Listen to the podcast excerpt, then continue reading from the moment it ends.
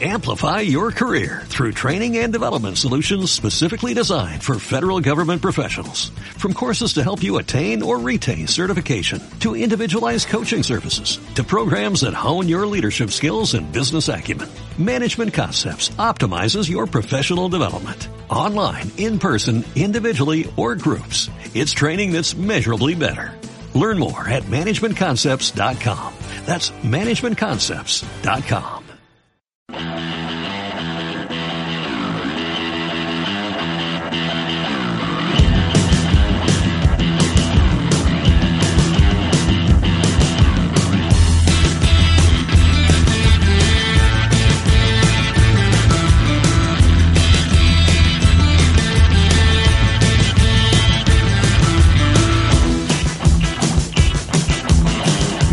Marca Vigo. José Ribeiro.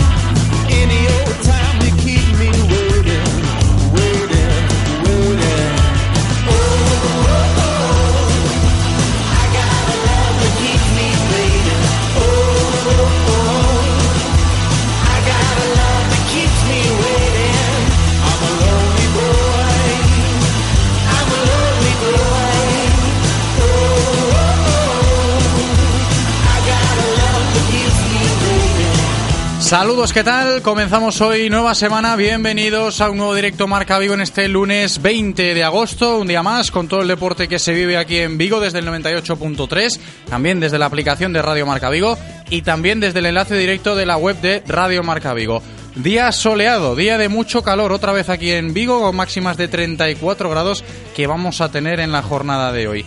Eso en cuanto al tiempo, porque en cuanto al programa Hoy tenemos una buena sesión de actualidad del Real Club Celta, empezando por la presentación del recién llegado Junior Alonso, el lateral izquierdo paraguayo, que ya debutó el sábado contra el español en la primera jornada de liga y que hoy se presenta oficialmente como nuevo jugador en la sede de la calle del Príncipe. Por eso nos iremos enseguida. En cuando me den paso, está a puntito a puntito de comparecer Junior Alonso en su presentación. En cuanto nos den paso, nos iremos en directo hasta la sede del Real Cruz Celta para escuchar a Junior Alonso en directo en el día de su presentación enseguida.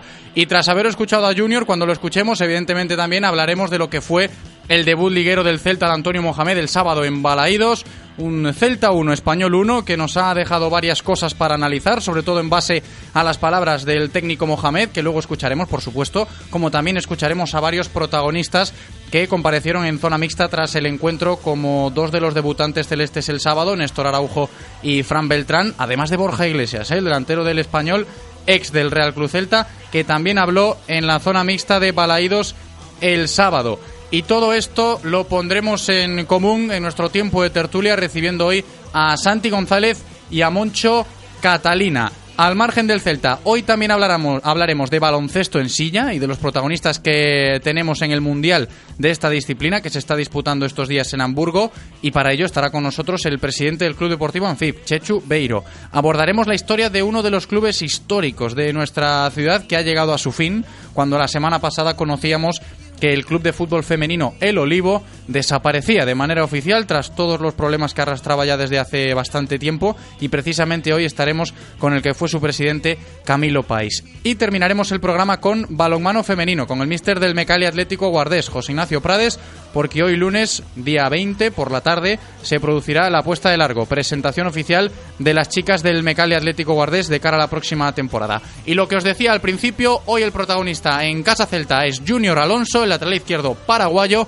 que en estos momentos ya comparece o está preparado para comparecer ante los medios de comunicación en la sede del Celta. Hasta allí me voy, conexión en directo con la sede para escuchar la presentación de Junior Alonso. Muchísimas gracias por estar aquí. Eh, el Celta, en su afán de innovación permanente, inaugura las presentaciones por postpartido. Eh, presentamos aquí un futbolista paraguayo y a mí me gustaría situar un poco en contexto, si me permiten, al futbolista paraguayo dentro de su entorno de los cuatro países bañados por el río Paraná, Brasil, Argentina, Uruguay y, Paraguay. Decía el escritor francés Gustave Flaubert que la escritura le permitía vivir en una suerte de orgía perpetua. Así sé que es una generalización, entiendo yo, al futbolista brasileiro, alguien que parece que estuviese disfrutando permanentemente del placer al jugar. En mi opinión, el argentino y el uruguayo consideran el fútbol prácticamente una religión. De hecho, en Argentina hay hasta una iglesia, entre comillas, consagrada. Y también, en mi opinión muy personal, el futbolista paraguayo representa el oficio para mí esto, lejos de restarle mérito a esa intención, eh, lo acrecienta. Es un futbolista que lejos de místicas o aspectos lúdicos cree que para poder ejercer su oficio necesita esfuerzo y sudor. Esta era mi opinión. El sábado a las seis creo que podemos estar de acuerdo en que después del partido de Junior Alonso no solo no me dejan quedar mal en la opinión, sino que me la refuerza. Junior, en definitiva, Junior, eh, bienvenido, muchísimas gracias por haber querido venir al Celta y te deseamos muchísimos éxitos y que quizás, quién sabe, estés los mismos diez años que tu anterior compatriota en este equipo, Lezcano, una, una referencia para nosotros los celtistas, puedas llegar a tener. Muchas gracias. Bueno, estamos muy contentos con, con la llegada de Junior, eh, agradecidos a él por elegirnos, agradecidos también al, al Lille por, bueno, porque fueron rápidas las negociaciones y siempre se nos facilitó para que, Junior pudiese llegar al Celta, que era lo que él quería. También, como en otros muchos casos, desoyendo otras ofertas de, de mayor nivel económico. Y bueno, eh, contentos porque nos va a ayudar a ser mejores, porque es un futbolista competitivo, porque eh, desarrolla bien en dos, en dos posiciones, tanto de central como de lateral. Y bueno, y pensamos que, que nos va a ayudar en esta, en esta temporada y, y, ya lo hizo desde el primer partido contra, contra el español el otro día. Así que nada, darte la bienvenida y, desear que, que sean muchos los partidos en los que nos puedes ayudar. Gracias.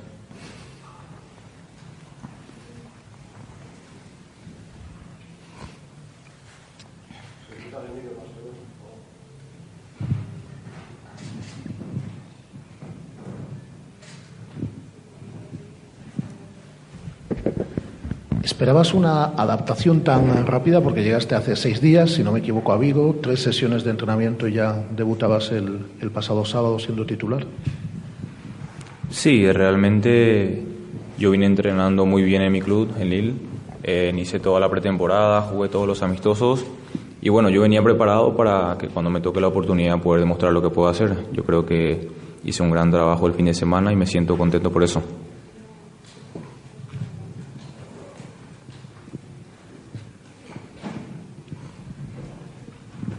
Muy buenas, bienvenido. Eh, Desvelado tu agente hace unos días que la opción de compra que tiene el Celta no es obligatoria. Tu intención es que el Celta, me imagino, a final de temporada acabe ejecutando esa opción y te puedas quedar más años en Vigo.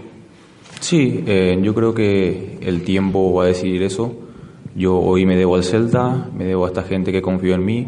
Yo soy una persona que trabaja demasiado y siempre lo voy a hacer. Vengo a aportar mi, mi granito de arena para poder conseguir los objetivos del club y ya después seguramente el tiempo, el club va a decidir si hace uso de la acción o no.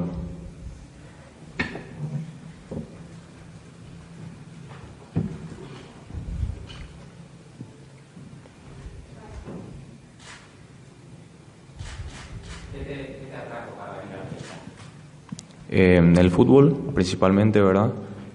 también el, el idioma, la cultura es muy bueno para mí, para mi familia. Yo tengo mi señora, tengo mi hijo. Y bueno, también ellos decidieron bastante para que yo pueda estar hoy acá. En el primer partido has jugado como lateral izquierdo, también puedes hacerlo como central. ¿Usted dónde se siente más a gusto? Bueno, a mí me tocó debutar de lateral izquierdo, pero donde yo me siento más cómodo, donde yo puedo rendir bastante, es de central. Pero como te digo, eh, conozco las dos posiciones en donde de ser el técnico yo voy a estar a disposición para poder entregar todo por este club.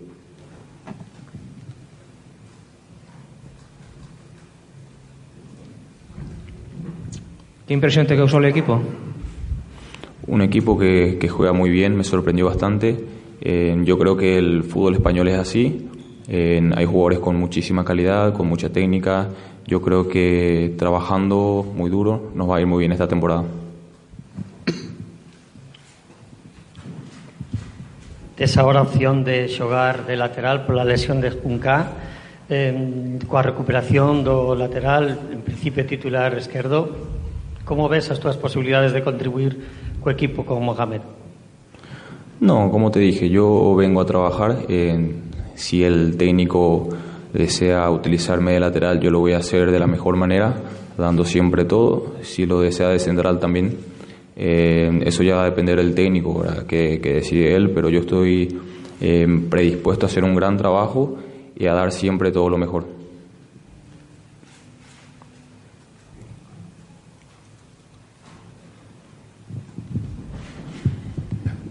Le preguntaba a un compañero anteriormente por la adaptación, la rápida adaptación que ha tenido al, a su nuevo equipo. ¿Le puede haber ayudado el ritmo de competición que puede haber eh, adquirido estos últimos años en el Lille? Sí, en la temporada pasada jugué 34 partidos de 38. Yo creo que eso me ayudó bastante. Eh, venía teniendo una regularidad bastante buena. Eh, como te dije, eh, también hice una buena pretemporada, jugué los amistosos. O sea, yo estaba preparado para poder venir y jugar. en el técnico lo sabía eso, los dirigentes también. Y apostaron en mí. Yo creo que, que he cumplido con mi trabajo. ¿Qué tal? Buenos días. Eh, precisamente, eh, dada esa continuidad que usted acaba de comentarnos en el Lille la temporada pasada, eh, ¿cuál es el motivo de que decida abandonar el Lille y de que venga al Celta, sobre todo por la particularidad de que no viene traspasado, de que viene en, calidad de cedido? ¿Cuál es el motivo de dejar el fútbol francés y venir a España? Porque me gusta España, eh, yo tengo familiares aquí en España, en diferentes ciudades, me gusta su fútbol y también de que, de que el Celta eh, ha puesto interés en mí, ¿verdad? Eh, se han unido diferentes motivos para que yo pueda hoy estar acá. Yo elegí estar acá y me siento contento por eso. Yo creo que no, no he tomado una mala decisión y espero que sea así. Ahí estaba Junior Alonso en el momento de su presentación, lo hemos escuchado en directo, estaba presentado por Primitivo Ferro, el consejero delegado del Real Cruz Celta, también Felipe Miñambres, introduciendo al nuevo fichaje, el paraguayo Junior Alonso. Hemos escuchado que igual le gusta más hasta jugar de central. Luego lo analizamos todo y lo ponemos en común cuando toque la tertulia. Aprovecho para, antes de irnos a la publi, recordaros lo de siempre, que podéis participar si queréis hacerlo, enviando vuestra opinión a nuestro WhatsApp con notas de audio, mensajes de texto al 680-101-642, 680-101. 642, también los teléfonos habilitados para cualquier consulta. Estaremos hasta las 2 en punto de la tarde. 986-436838, 986-436838 y el otro número 986-436693, 986-436693. Bienvenido Eloy, preparado en cabina para comenzar un nuevo programa. Bienvenidos a todos vosotros de nuevo, espero que vosotros también estéis preparados. Directo Marca Vigo, comenzamos.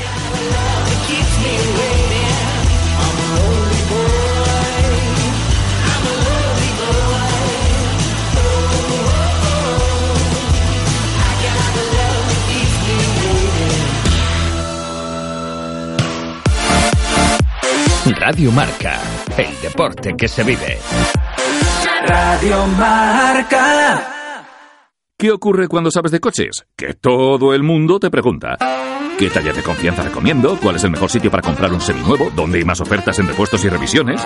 La respuesta es fácil. Rodosa. Los centros Renault Dacia de Vigo, Nigrán, Cangas y ahora también en Ponteareas. Confía en su profesionalidad, incluso si tu coche no es un Renault. Rodosa.com. Cuando vas a comprar un coche, parece que solo tuvieras dos opciones, nuevo o de segunda mano. Pero hay una tercera, Laxas Autos. Con Laxas Autos puedes tener un coche de segunda mano como nuevo, revisado y puesto a punto y con un año de garantía con cobertura europea. Mira nuestro catálogo en www.laxasautos.es o infórmate llamando al 678 500204. Laxas Autos, coches fantásticos, los nuestros. A ver, niños, ¿llevamos todo? Sí. Techo panorámico, Sí. navegador, Sí. cámara 360 grados. Este verano el mejor equipaje será tu equipamiento.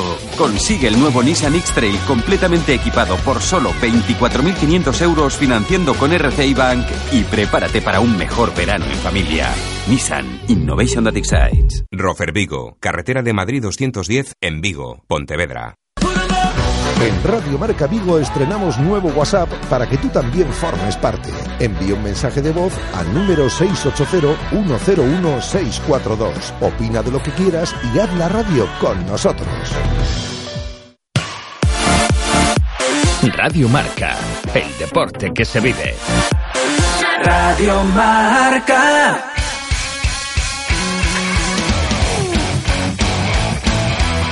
Directo Marca Vigo. José Ribeiro. 15 minutos pasan ya de la una en punto de este lunes 20 de agosto. Vámonos ya en directo Marca Vigo con toda la información diaria del Celta de la mano de Codere Apuestas y Grupo Comar.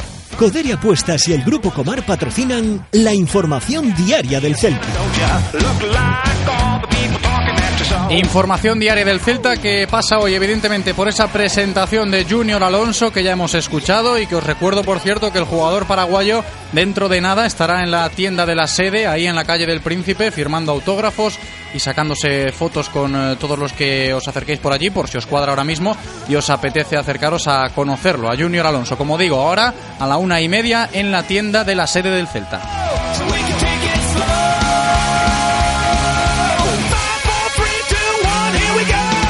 Pero al margen de todo lo que rodea al protagonista del día, al paraguayo, hoy hablamos también y pondremos en valor todo lo que nos dejó el partido del sábado en el Municipal Abanca Balaídos. Comenzaba la Liga 2018-2019 para este nuevo Celta de Antonio Mohamed y comenzaba con empate. Celta 1, Español 1. Se adelantaron los periquitos al borde del descanso con gol de Mario Hermoso y empató el Celta con una jugada pues de carambola en la que ya Guaspas merodeó ahí el gol, pero finalmente el defensor del Español David López terminó por meterse el tanto en propia puerta.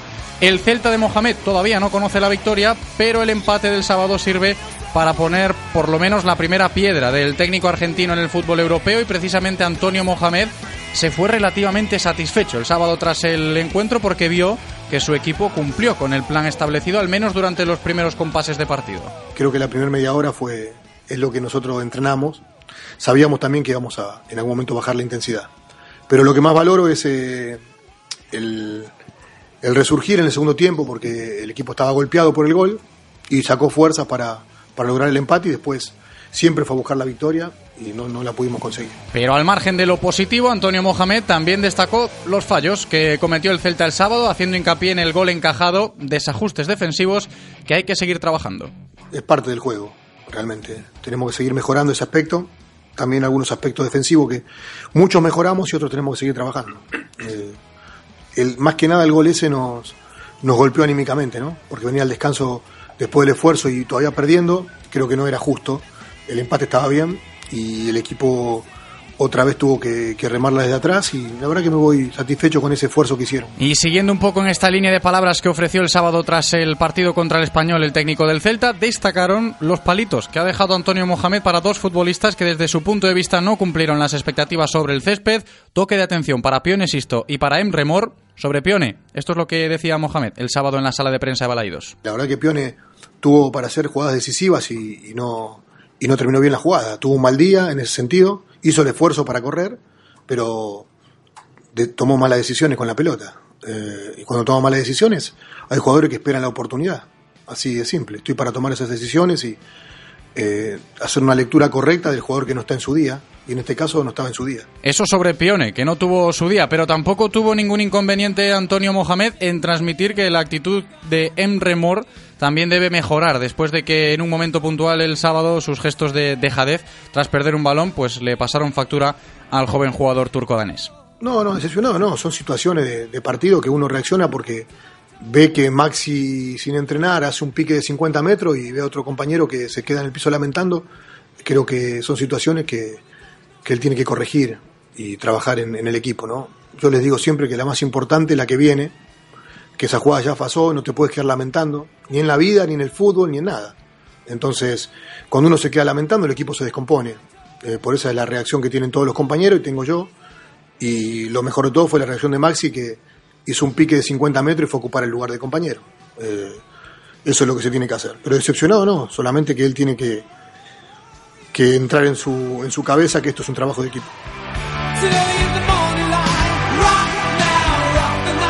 Puntualizaba eso Antonio Mohamed sobre Emre Mora. Hasta ahí las palabras del míster argentino del Celta, pero tenemos que seguir rescatando declaraciones de lo que fue el estreno liguero del conjunto celeste esta temporada y lo hacemos con palabras de jugadores debutantes, como lo fue el joven mediocentro madrileño Fran Beltrán, titular el sábado y cumpliendo con nota, a pesar de que, como él dice, se fue del partido con la sensación agridulce por no haber conseguido los tres puntos. Fran Beltrán.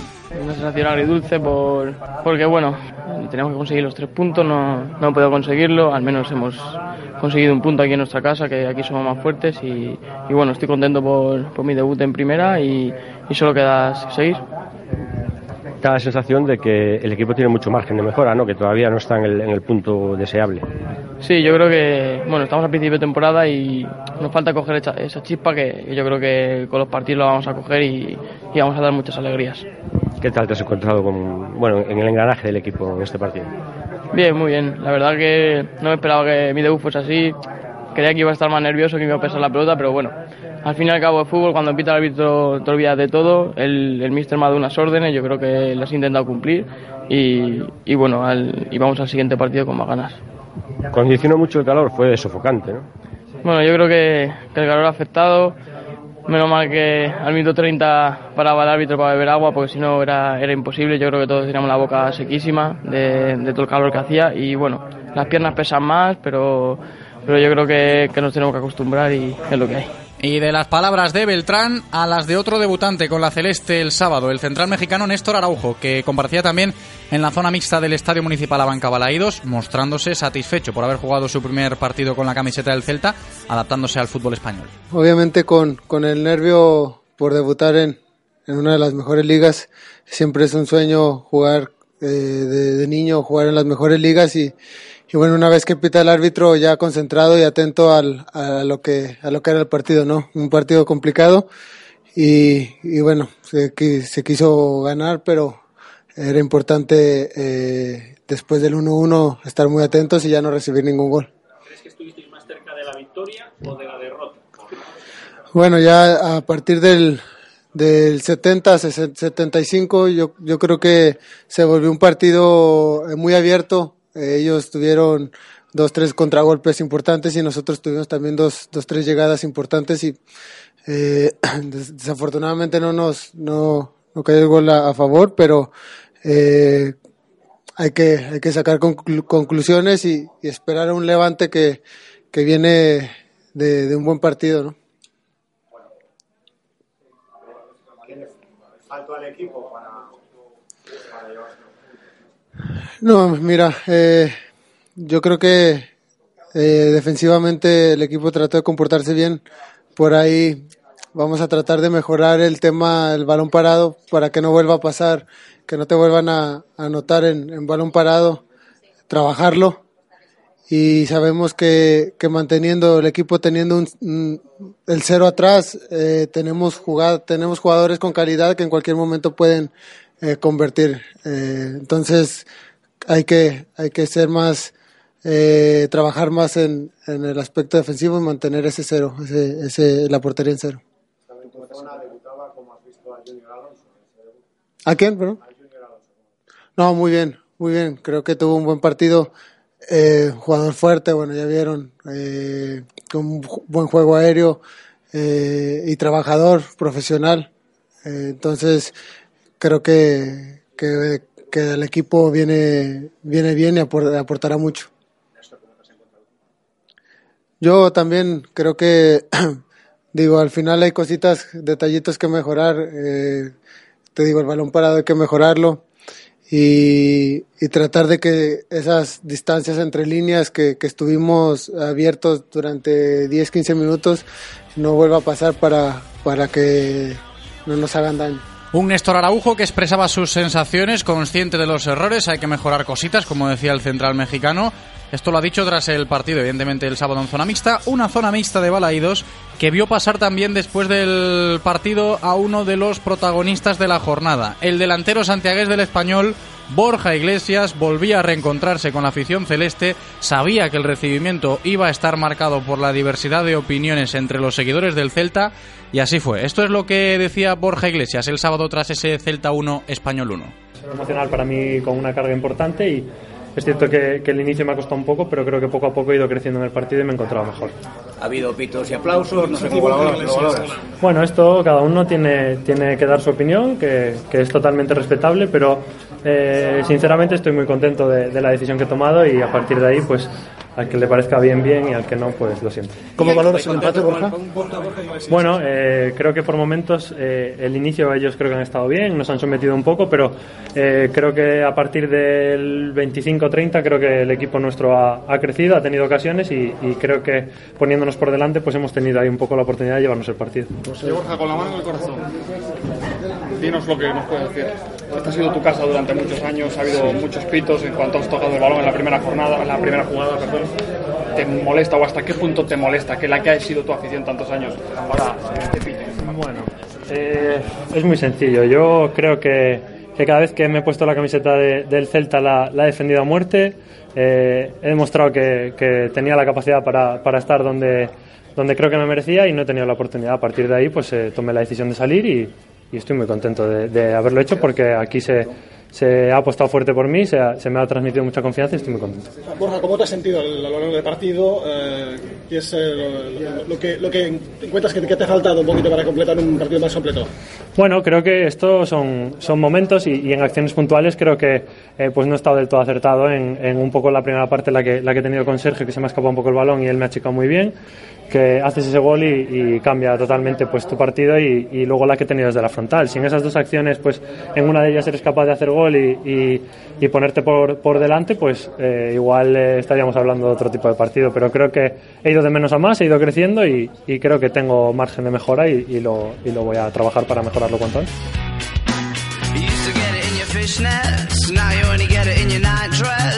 Pues con estas palabras de Borja Iglesias nos vamos a meter de lleno ya en nuestro tiempo de tertulia, recibiendo enseguida a Santi González y a Moncho Catalina. Las tertulias del Celta en Radio Marca Vigo.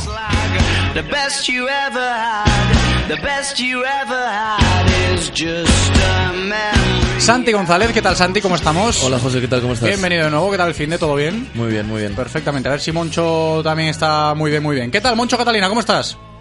Muy buenas, también muy bien. Así me gusta. Moncho, Santi, os voy a preguntar algo muy directo para comenzar la tertulia. ¿Qué os ha parecido simplemente el partido del Celta, ese debut liguero? Voy contigo primero, Santi. ¿Qué te pareció ese encuentro, ese empate que finalmente se rescató contra el español? A mí me gustó el Celta hasta el minuto 35, después me, me, pareció que se repuso muy bien al gol y desde el minuto 60 desapareció. Te sumas un poco al discurso de, de Mohamed, ¿no? Esos sí, primeros sí, compases sí, de partido. Moncho, ¿a ti qué te pareció? ¿Cómo lo viste en Balaídos el otro día? Yo le daría un aprobado justo. Eh, aprobado porque el rival venía a hacer una pretemporada muy buena y hay que tener en cuenta eso también. Era uno de los equipos que levantaba muchos elogios en toda España por bueno por el nivel de forma al que llegaba en la primera jornada entonces hay que tenerlo, hay que tenerlo en cuenta eso. Y no más de un aprobado, eh, lejos del notable y lejos del sobresaliente, porque no se vio, no se vio gran cosa. El Celta le costó muchísimo generar juego, le costó contener al español en el segundo tiempo. Y bueno, nos salvamos un poco por esa ocasión aislada eh, que bueno, se transforma uh -huh. entre Yago Aspas Junior y la cantada de Diego López. Entonces, bueno, un aprobado justo y, y a esperar porque esto no ha hecho más que empezar. No, sobre todo a esperar, porque el equipo está en construcción, es una realidad. Sobre todo también teniendo en cuenta lo que pues los protagonistas que hemos escuchado también han reconocido, ¿no? Y el propio entrenador. Muchos aspectos todavía que corregir, sobre todo en defensa. El gol de, Mario Hermoso del español, pues sí que es cierto que pues controla, le da tiempo a controlar en la frontal área pequeña y pegarle duro, algo que, que pues no debería pasar. Concentración defensiva que tienen que mejorar en ese sentido los jugadores del Real Cruz Celta, es algo que ha matizado también Mohamed, pero hay que hablar de nombres propios propios, ¿no? Porque era el debut liguero para el equipo, para el propio entrenador y también, pues, esos nombres propios que hay que ponerlos encima de la mesa hoy. Para ti, eh, ¿qué tal han eh, sido los debutantes? Santi habló de Néstor, habló de Fran, por ejemplo, Junior Alonso que también pues tuvo sus primeros minutos, Sofía Bufal que también pues eh, se pudo ver en la segunda parte. Hubo caras nuevas, muy nuevas y sobre todo para empezar la liga, yo creo que mm, con buenas sensaciones, los nuevos han llegado. Sí, pues eh, individualmente Néstor me gustó mucho más que el día del Quinocho. Me sí, mira que, dejó sus dudas, eh, pero bueno. Sí, a mí el día del Quinocho personalmente no me gustó nada y, y el sábado, perdón, me gustó bastante. eh, Fran me pareció mm, lo mejor, lo mejor del Celta mm, con una diferencia abismal. Me parece que es un jugador, es un trabajador, piensa muy rápido, es muy rápido de mente y de pies. Eh, creo que puede darle al Celta un futuro exquisito. Además, me parece que ayuda muchísimo a Lobotka en la salida del balón y era lo que necesitaba el año pasado. Eh, eh, Junior también me gustó mucho y me, me parece que por fin vemos a un lateral izquierdo central con la izquierda en Balaídos y se nota Mira, mira, el gol, llega de eso. Y creo que por fin también va a haber competencia en el lateral izquierdo, ¿no? Porque llevaba Johnny jugando por decretos cuatro o cinco años sin que hubiese nadie que le pudiese apretar un poco. Y este año a todos nos gustó mucho también Junca el otro día y a todos nos ha gustado eh, Junior.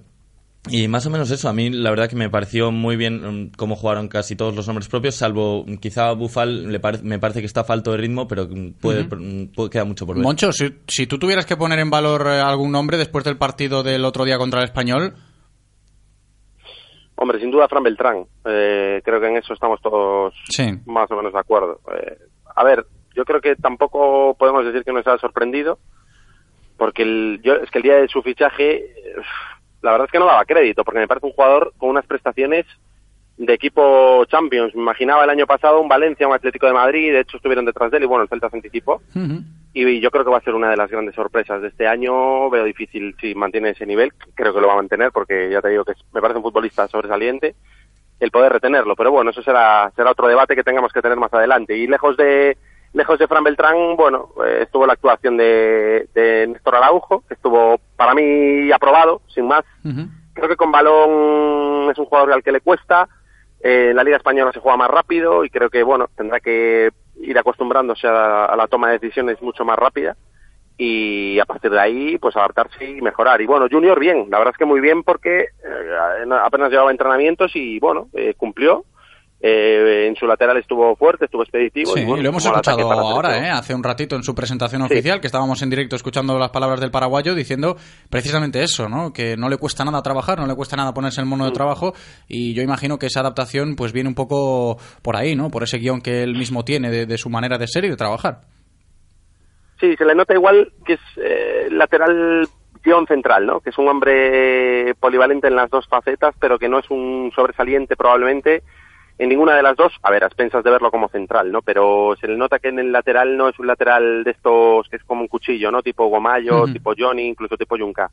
Eso tiene cosas negativas, pero bueno, también tiene cosas positivas a la hora de valorar su trabajo defensivo, en el que creo que destaca bastante más que en la faceta. y quiero valorar también palabras de, de, Junior en el día de hoy, cuando se le preguntaba precisamente por su posición, ¿no? Y hemos escuchado que el paraguayo pues eh, sí, te puede cumplir en el lateral izquierdo. Yo creo que Mohamed lo va a tener quizás más como lateral izquierdo que como central, pero él mismo, desde su punto de vista, se ve más quizás como central. Y esto podría ser incluso, pues, no, no un hándicap, pero sí, pues, un overbooking en un momento dado cuando Junior, pues, diga, oye, que me siento de verdad más cómodo jugando de central. No sé si me puede sacar más potencial en el eje de la zaga que en el lateral izquierdo. Eso también puede estar dentro del debate de aquí a poco tiempo adelante. Santi. Sí, pero es lo que dices, hay demasiada gente en, el central. Tenemos, eh, con él serían cinco, si no, si no cuento mal, y, solo juegan dos. Quizá un tercero que entre de vez en cuando. Pero yo creo que el club y el, y el propio Mohamed le trajeron con la idea de jugar de lateral izquierdo y creo que se va a tener que adaptar. Porque pero no le choca que en el día de su presentación te traigan con esta etiqueta, pero tú digas, no, que a mí me gusta más jugar de, de central. Que te cumplo, sí, pero que me gusta más jugar de central. Se puede interpretar, Moncho. Sí, sí que es cierto que hay, que hay bastantes efectivos en el eje de la zaga, pero ojo porque ninguno está consolidado. No, no, ni mucho menos. Claro, si nos encontramos con que, con que Junca hace un buen papel en el lateral izquierdo, se hace con una plaza ahí, oye, pues Junior puede entrar, ¿por qué no? A ser una de las opciones para, para jugar en el eje de la zaga y sobre todo para reforzar la competencia y que mejore el nivel que buena falta nos hace. Entonces, a ver, yo creo que el Celta ahora mismo no tiene no tiene una plantilla corta, tiene unos tiene efectivos, yo creo que más que solventes en todas las posiciones y, y, y no, no me parece que sea un problema el hecho de que Junior, oye, pues prefiera jugar de central, ¿no? Porque si Junca, ya te digo, eh, mantiene las prestaciones que se le vieron en pretemporada, que parece un, un hombre que ofensivamente puede aportar mucho con centros, con llegada, pues oye, podría darse la, la, Sí, no, la como oportunidad alternativa para está, Junior. está bien. Y aprovecho que has dicho esto de los efectivos, Moncho, para rescatar otro apunte importante que nos dejó el partido contra el Español, esa primera jornada de liga. Tenemos que decir que quedan poquitos días para el cierre del mercado y puede haber movimiento, seguramente haya movimiento en este sentido cuando hablamos de salidas, ¿no? De los efectivos que maneja el Celta en la calidad de pues gente que tiene que abandonar el club. Y hablo precisamente de esto viendo la convocatoria que, tuvimos el otro día, ¿no? Se han quedado fuera hombres como Jozabet y como Claudio Bobby, por eso un poco esto apunta a que el Celta trabaja en este sentido para darle salida a los jugadores. Debutó Denis Ecker, ¿eh? por delante, insisto, de Claudio Bobby en la delantera del conjunto celeste. Santi. Sí, está claro que ninguno de los dos cuenta para Mohamed.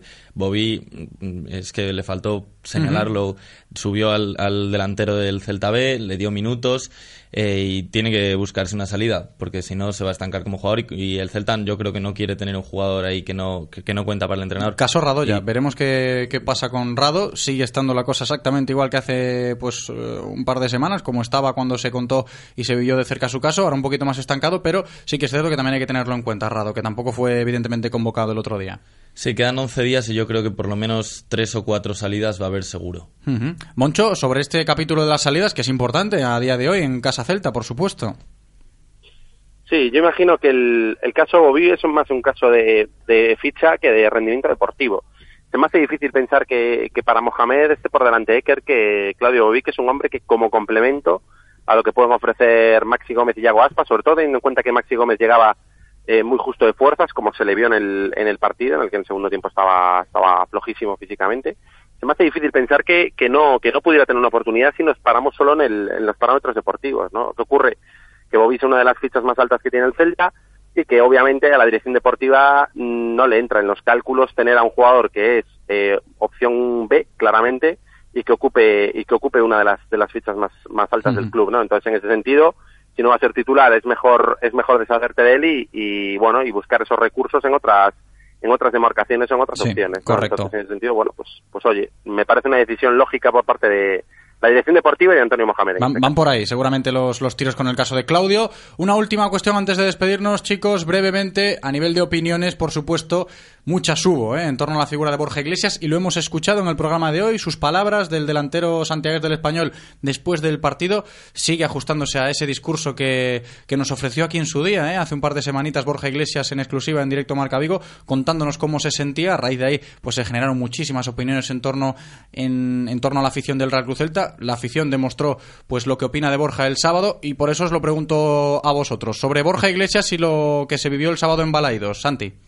Bueno, es verdad que hubo muchísimos pitos, pero también hubo varios aplausos y de eso nadie está diciendo nada y no- fue una diferencia tan abismal. Pero más allá de eso, yo creo que Borja se está equivocando un poco en las formas de actuar vía Twitter. Creo que está cometiendo errores y creo que se está metiendo en una pelea que no le merece la pena entrar. Creo que es un juego que él, o sea, él no es tuitero ni nada, él es futbolista, tiene que dedicarse a jugar al fútbol y ya. Moncho Catalina, sobre Borja Iglesias y el caso que nos ocupa. Sí, bastante de acuerdo con Santi. Yo lo veo muy crecidito, muy crecidito. eh, y debería diferenciar eh, los problemas que ha tenido a nivel contractual con el club de lo que es el Celta como institución, como, bueno, equipo de la ciudad de Vigo y equipo que le dio la oportunidad de jugar en, el filial, ¿no? Que al fin y al cabo sí que es verdad que en- eh, lo tuvo difícil para entrar en el primer equipo. Sí es verdad también que se le dio la oportunidad. No es verdad que no se le haya dado la oportunidad. No la quiso pelear porque consideró que Maxi Gómez y Yago Aspas eran jugadores contra los que no podía contra los que no podía pelear un puesto, respetable.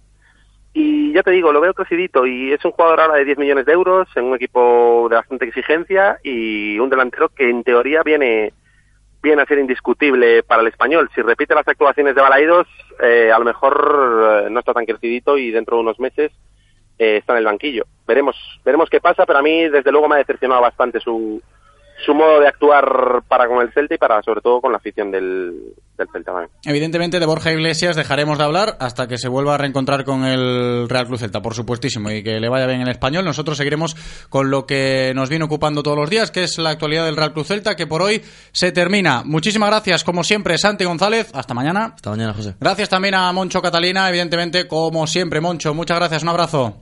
Un abrazo. Y hasta aquí la información diaria del Celta, de la mano de Codere Apuestas y Grupo Comar. Si quieres apostar a tu equipo favorito, di Codere Apuestas. Si quieres tener cientos de mercados a tu disposición, di Codere Apuestas. Si quieres apostar online o en un local con tus amigos, di Codere Apuestas. Si quieres cobrar tu dinero al instante, di Codere Apuestas. Juega en un grande, apuesta en Codere. Juega con responsabilidad. Venga a nuestro espacio de apuestas Codere en Bingo Royal del Grupo Comar en Avenida García Barbón 3436. Radio Marca, el deporte que se vive. Radio Marca. Si no sabes qué ponerte, ponte en forma. Te esperamos en el Centro Comercial Gran Vía. Estamos mejorando nuestras instalaciones. Tendremos por fin nuevos ascensores, actividades deportivas, sorteos y muchas sorpresas te están esperando. Más información en granviadevigo.com y en nuestras redes sociales. Hijo, hay olas que solo pasan una vez en la vida. Estás alerta, la sientes llegar, tu tabla se inclina y en ese momento... ¡Papá, que viene! Y en ese momento la ola ya es casi tuya. Como ya es casi tuyo un BMW Serie 2 Active Tourer casi nuevo, totalmente equipado por 19.900 euros financiando con BMW Bank. Solo para 15 unidades. Casi nuevo, casi tuyo. Celta Motor, tu concesionario oficial BMW Premium Selection en Vigo, Caldas, Pontevedra y Lalín. Lo quieres todo y lo quieres ya. Encuéntralo todo en Mediamar. Y cuando decimos todo, es todo. Compra en mediamar.es o en tu tienda y recíbelo en dos horas. O en el día o la franja horaria que tú quieras. Mediamar. Todos queremos todo. En Radio Marca Vigo estrenamos nuevo WhatsApp para que tú también formes parte. Envía un mensaje de voz al número 680-101-642. Opina de lo que quieras y haz la radio con nosotros. Radio Marca, el deporte que se vive. Radio Marca.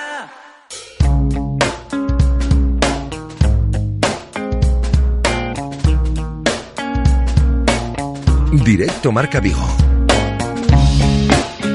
José Ribeiro. El reloj que marca las 13 y 41 minutos y nosotros que continuamos en directo Marca Vigo hablando ahora de baloncesto en silla, de ese mundial que se está disputando estos días en Hamburgo y en el cual pues tenemos protagonistas de los nuestros, del Club Deportivo Anfib, Agustín Alejos y Shelly, con la selección, bueno, y alguno que otro seguramente que también eh, haya por ahí, con la selección española, con la australiana respectivamente, Agustín y Shelly, y precisamente por eso hoy está con nosotros el presi del Anfib, Chechu Beiro, ¿qué tal, cómo estás? ¿Qué tal, José? Buenas tardes. Bienvenido, Chechu, para hablar, como yo decía, de lo principal en estos momentos cuando se habla de baloncesto en silla en clave Anfib, porque eh, son algunos jugadores que, que tenemos ahí, hay que seguirles la pista, ¿no? ¿Qué tal les está yendo? Bueno, pues no todo lo bien que, que nos gustaría, ¿no? Vaya por Dios. Sí que la selección, pues la verdad, la española con, con Agustín, pues no, no están saliendo, o yo creo que no les están saliendo las cosas como se merecen o, o como deberían estar saliendo, ¿no? Llevan eh, dos derrotas, eh, ahora mismo se está jugando el España-Argentina que está a puntito de acabar y de momento van seis puntos abajo, o sea que todo apunta que, que lo perderán porque quedan 30 segundos y hombre, yo creo que poco fracaso sí, sí que es, ¿no? Sobre todo la derrota con Holanda, que era un- una selección que en, en los dos últimos meses se habían enfrentado en varios torneos a ellas, le habían ganado todos los partidos, creo que eran cuatro partidos los que habían jugado y les habían ganado y ayer perdieron de, de 14, no sé que al final es es difícil de, de asumir, yo creo, creo que las expectativas eran otras y, y bueno, todo apunta a que serán últimos de grupo, se cruzarán mañana o pasado mañana, no sé muy bien la fecha con contra Italia y, y ahí sí que ya es definitivo, ¿no? Ahí sí que si pierden para casa, sí que yo creo que si pierden pues podríamos o se debería hablar de, de fracaso. Esto sobre la selección española, evidentemente con Agustín Alejos del Anfib en esa selección y del resto de jugadores del Anfib que tenemos por ahí en ese Mundial de Hamburgo, Chechu. Bueno, que sepamos, solo tenemos a, a, A Shelley, Shelley a Shelley. con, con Australia, que bueno, una de Cali y una de arena, ¿no? Han ganado eh, el primer partido, han perdido ayer un partidazo contra, contra Canadá. Yo creo que fue uno de los, uf, o por lo menos para mí, el, el mejor partido femenino que vi en, en mucho tiempo. Fue un auténtico espectáculo, quizá dos de las mejores cuatro o cinco selecciones del mundo. Y fue un verdadero espectáculo, ¿no? Perdieron de seis en la prórroga, así que, bueno, asumible, ¿no? Esa, esa derrota. Hoy tienen otro partido importante a las ocho y cuarto y eso marcará un poquito la, la línea, ¿no? Pero quizás sí que se les ve otra línea distinta a la de Mm. la selección española. No, y sobre todo, qué bueno es poder hablar de jugadores del Anfib, en este caso Shelly y Agustín, en este mundial, ¿no? Que se está disputando de baloncesto en silla, mismamente por el bien del propio club.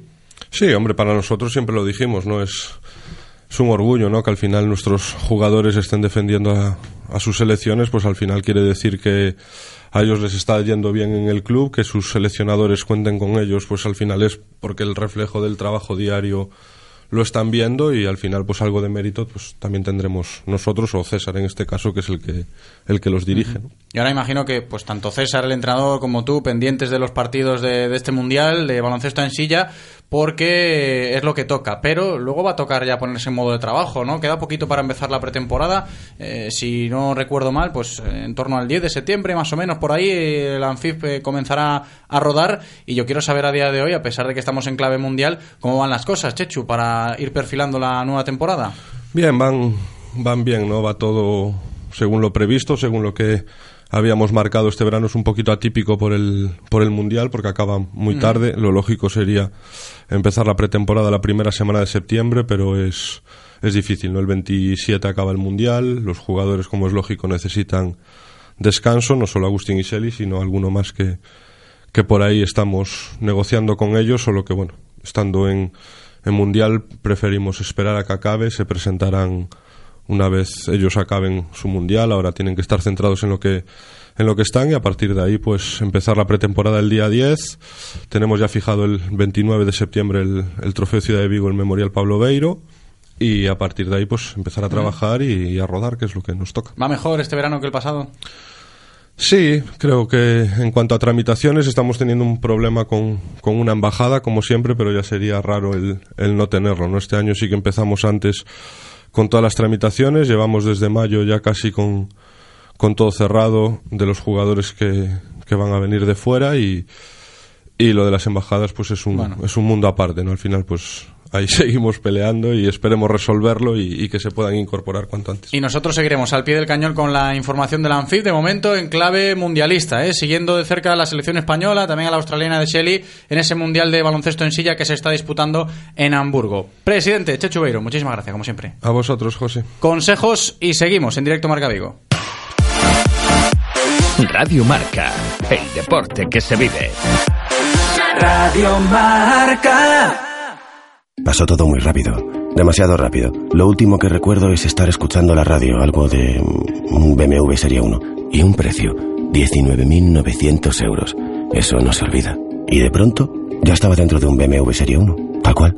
Infórmate en celtamotor.bmw.es. Celtamotor, tu concesionario oficial BMW en Vigo, Caldas, Pontevedra y Lalín. Practiques el deporte que practiques, en Pixeralia tenemos claro la importancia de sudar la camiseta. Por eso, te equipamos para que reflejes ese esfuerzo en cada uno de nuestros diseños, camisetas o equipaciones completas. Tráenos tu diseño o idea y en Pixeralia te ayudaremos a plasmarlo. Pixeralia, en Vigo, calle Fragoso 76 Bajo y en Salvaterra de Miño, calle Galicia 26 Bajo o infórmate llamando al 986 65 87 91. Me han dicho que anunciara que en Galmotor tienen un fiesta hasta un 25% de descuento. Bah, no. Esto tiene que estar mal. Galmotor. Últimas unidades de Ford Fiesta hasta un 25% de descuento. Galmotor. Tu concesionario Ford en Vigo, Caldas, Pontevedra y Lalín. Descarga ya la app de Radio Marca Vigo. Las últimas noticias del Celta, interacciones con los colaboradores, radio online, podcast del programa y mucho más. Para Android e iOS. Llévate la radio que hace afición a todas partes. Radio Marca, el deporte que se vive. Radio Marca. Directo Marca Vigo. José Ribeiro. Come, my lady, come, come, my lady. You're my butterfly. De vuelta ya para encarar la recta final del programa de hoy, sin interrupciones hasta las 12 en punto, pero todavía con varios temas importantes que tratar, como el que tocaremos ahora mismo, la desaparición de uno de los clubes históricos de nuestra ciudad, como lo era el Club de Fútbol Femenino El Olivo. Y para abordar esta situación de la desaparición del Olivo, está ya con nosotros el que fuera presidente de la entidad, Camilo Pais. ¿Qué tal, Camilo? ¿Cómo estás? Hola, buenos días. Bienvenido, Camilo. Ha sido un duro golpe para el deporte vigués. ¿eh? Eso lo primero cuando la semana pasada se conocía la noticia. ¿Cómo se ha asimilado o cómo se ha interpretado la desaparición del Olivo? Bueno, yo, bueno, para, en primer lugar sigo siendo presidente del Olivo, ¿eh? que ya estoy. Pero mira, yo lo, esto lo, hablé mucho con la directiva y llegamos a la conclusión de que por temas eh, ni monetarios, ni deportivos, ni nada, sino por falta de, de seriedad, por parte de algunas personas hemos decidido que lo mejor era apartarnos de ahí. Entendíamos que, bueno, la, entidad como club, eh, sí, por eso la, presidencia vigente todavía de Camilo País, pero no del, equipo femenino, que yo no sé hasta qué punto, pues, eh, ha sido una tremenda decepción para, pues, la actual eh, presidencia que, usted dirige. Bueno, José, tú me parece que sabes algo de lo que pasó. Aquí lo contamos, aquí lo contamos, sí, sí. Exactamente, que estuvimos hablando tú y yo del tema ese. Y yo, la verdad, no, lo que te dije era la pura verdad y la realidad. Nosotros nos enteramos de, todo lo que pasó cuando nos llegó la denuncia famosa, que al fin y al cabo, pues a nosotros no nos sancionan, nos sancionaron la bajada de categoría, pero nosotros económicamente no tenemos sanción ninguna, que lo, lo rectificó el, el TAC, que hubo un recurso por parte de, de ciertas señoras, por decirles algo, que lo recurrieron y tuvimos que volver a mandar nosotros el recurso también y a nosotros nos dejaron sin, sin, sin ninguna multa Claro. sí, sí, sí, eso estaba constante, ¿eh? pero por eso quizás un poco en la opinión pública se genera eh, esa duda, ¿no? del por qué. Si solo eh, se estaba manejando, pues, esa categoría que sí, que es inferior a lo que ha sido históricamente para el olivo, sin cargas económicas por, por esa supuesta multa, los motivos quizás podían ir un poco más allá. Los motivos sí, pues sí, eh, la verdad es que vamos más allá. Mira, nosotros cuando, cuando tuvimos que hacer aquello, lo que hizo el, señor entrenador que estaba en aquella época, cuando surgió la denuncia, a nosotros nos dejaron colgados, a todo el club. Porque te acuerdas que, aquellas cinco que se marcharan para Portugal, que nos enteramos el día anterior, cuando se marchaban, nosotros lo supimos el día anterior nada más. Y eso, después nos enteramos de que hubo ahí una mediación de cierta persona que, que recibió cierta cantidad de dinero. Y entonces nosotros hoy contábamos con lo que nos quedaba para, para seguir manteniendo el equipo en Segunda Nacional en, en unas condiciones aceptables. Pero el resto de las jugadoras cogieron y nos, nos plantaron. O sea que cuando las vacas eran gordas, sí estaban, pero cuando flaquearon un poquito, adiós buenas todas. Y eso es la falta de seriedad a la que me refiero. Claro, entonces entiendo que, que, la dificultad para seguir adelante a nivel de efectivos motiva la desaparición del equipo femenino del Olivo. No, no, lo, decidimos después de sopesarlo mucho y lo hablamos y, llegamos a la conclusión de que no era no era serio lo que había lo que existía en el fútbol femenino y sigo comprobando que sigue sin ser serio porque te puedo decir el último equipo que tuvimos nosotros se iban a ir todas para otro club una vez que nosotros dijéramos que, que lo dejábamos no pues parece ser parece ser que yo siempre hago, hablo en lo que parece ser que son comentarios que hay por ahí que la mitad de ellas ya los plantaron a los que iban a ir para allí con ellos. O sea, que es una situación delicada, ¿eh? sobre todo cuando tenemos en cuenta lo que ha pasado con la desaparición de, del Olivo, un club histórico, pero a mí me, me, choca, sobre todo porque, caramba, estamos viendo que el fútbol femenino en Vigo, pues ahora mismo, pues eh, tiene va a tener tres equipos en la segunda división nacional, la segunda mejor categoría de fútbol femenino a nivel de España, y, cuesta ver cómo pues un club que en su momento estuvo ahí arriba y fue la gran referencia como lo es el Olivo, pues haya tenido que, llegar a este punto, que yo creo que es buen momento para el fútbol femenino vigues. No sé cómo lo puede ver usted, Camilo. Pues eh, yo te lo digo sinceramente y como lo siento, ojalá, ojalá hagan más de lo que de lo que hizo el Olivo. Ojalá, te lo digo como lo siento. Yo no, no soy rencoroso, ni le guardo rencor a nadie, y mucho menos a los clubes esos que me llevo estupendamente con todos ellos, directivos y principalmente directivos, con lo que es el cuerpo técnico y, jugadoras no.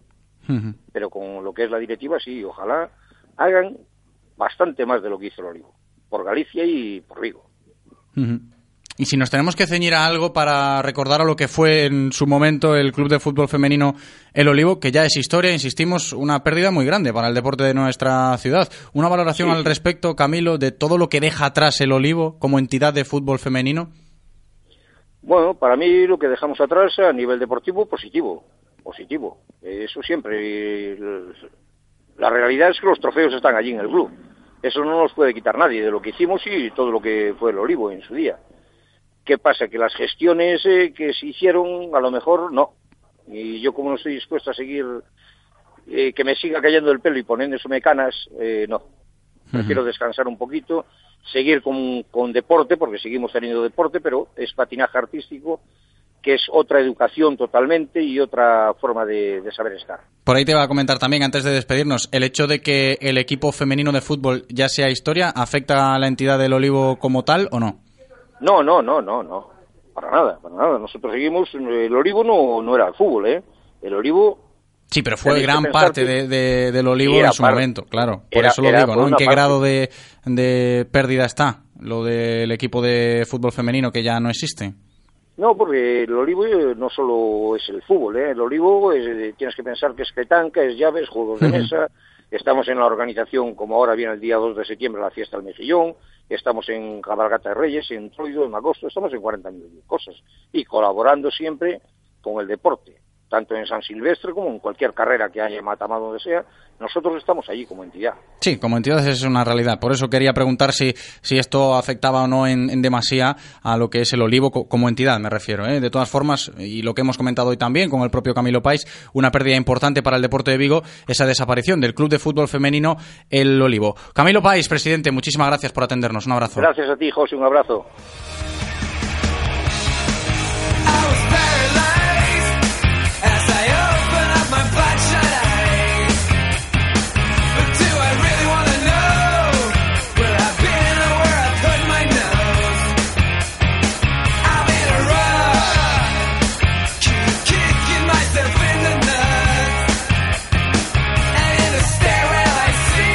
Y para terminar hoy nos vamos con balonmano femenino porque el Mecalle Atlético Guardés se prepara para su puesta de largo oficial cuando esta tarde a eso de las ocho y media en el auditorio de San Vieito de Aguarda se produzca la presentación del equipo de cara a la próxima campaña. Un año más, como siempre, con la intención de pelear por el título de la máxima categoría del balonmano femenino nacional. Saludo ya al técnico del Mecalle Atlético Guardés, José Ignacio Prades, ¿qué tal?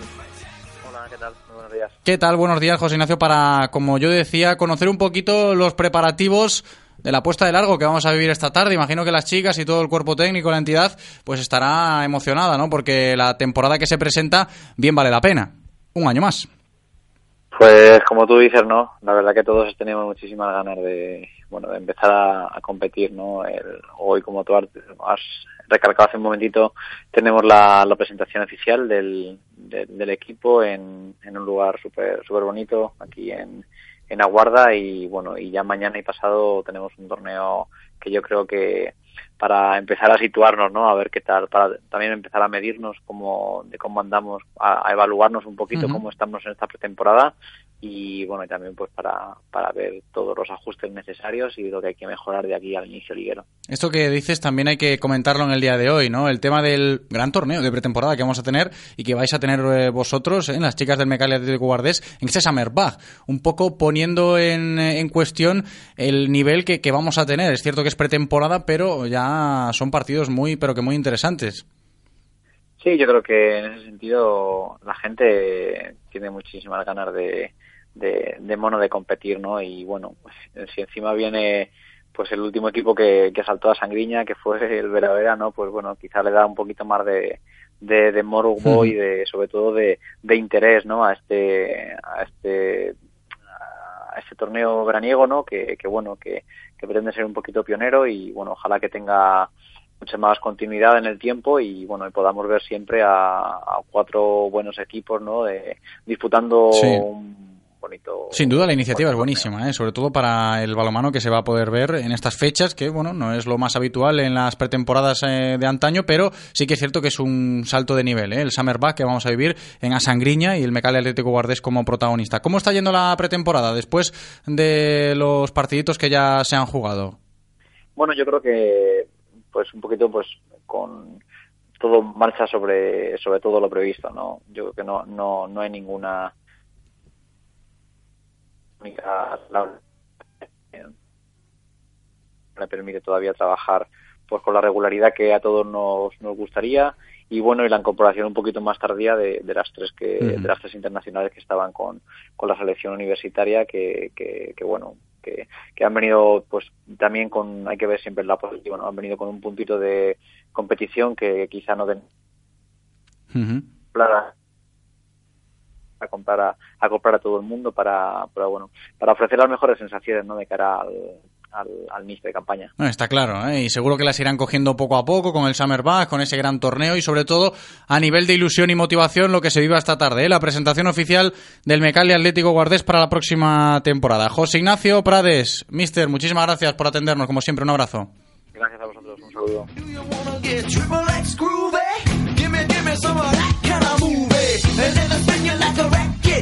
Y así vamos a llegar a las 2 en punto de este lunes 20 de agosto. Me despido primero de hoy dándole las gracias como siempre, cumpliendo en cabina y también dándoos las gracias a vosotros. ¿eh? Gracias por escucharnos, de verdad. Yo me despido. Hasta mañana. Chao.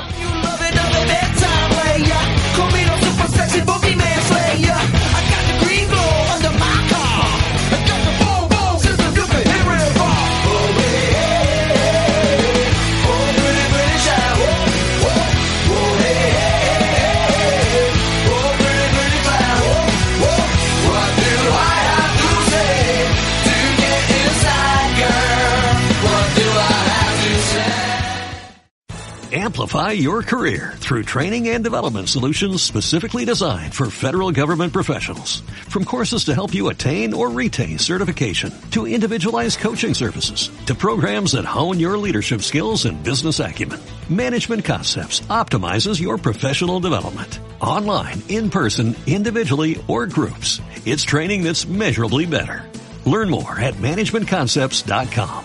That's managementconcepts.com.